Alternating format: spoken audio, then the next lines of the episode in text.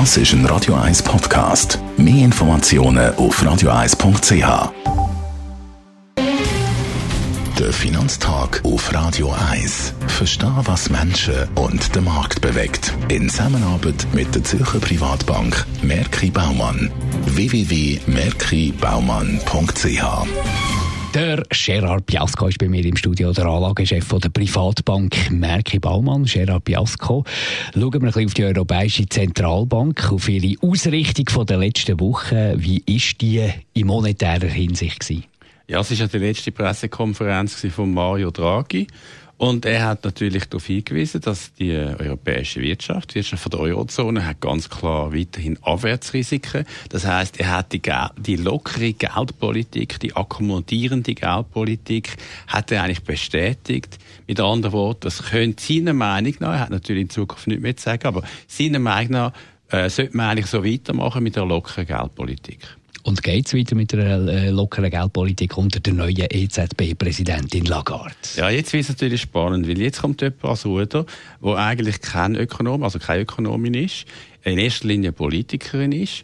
Und äh, natürlich wird sie probieren, die europäische Wirtschaft äh, zu unterstützen, aber es ist relativ schwierig, da unter der neuen Führung der gleiche ähm, Stil äh, weiterzuführen, wo der Draghi eigentlich hat. Das könnte sein, und der Draghi hat darauf hingewiesen, in den letzten paar äh, Sitzungen, dass man mehr Fiskalstimulierung braucht, also dass man bei den Budget auch mehr Ausgaben macht, vielleicht sogar Steuersenkungen überlegt. Die Länder, die Geld haben, wie in Deutschland, könnten das machen, aber es braucht natürlich eine Änderung vom Gesetz oder von der Verfassung.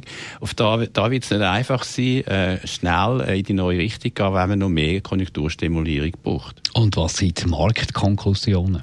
Ja, das ist natürlich eindeutig für die Eurozone keine einfache ähm, äh, Route, wo sie jetzt muss gehen, wenn die Konjunktur würde noch schwächer werden. Aus dem Grund tun wir bei den Aktien eigentlich die amerikanischen Aktien weiterhin favorisieren. Wir haben übrigens gestern das neues All-Time-High gehabt im amerikanischen Aktienindex.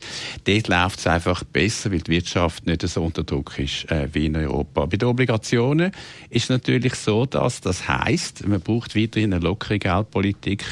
Zinsen werden auf lange Sicht in der Eurozone und damit auch indirekt in der Schweiz tief bleiben. Das heißt, man muss Alternativen anschauen. Wir favorisieren momentan Unternehmensobligationen. Danke für die Einschätzung, Gerard Biasco, der Anlagechef der Privatbank Merki Baumann. Der Finanztag gibt es auch als Podcast auf radioeis.ch. Präsentiert von der Zürcher Privatbank Merki Baumann. www.merkibaumann.ch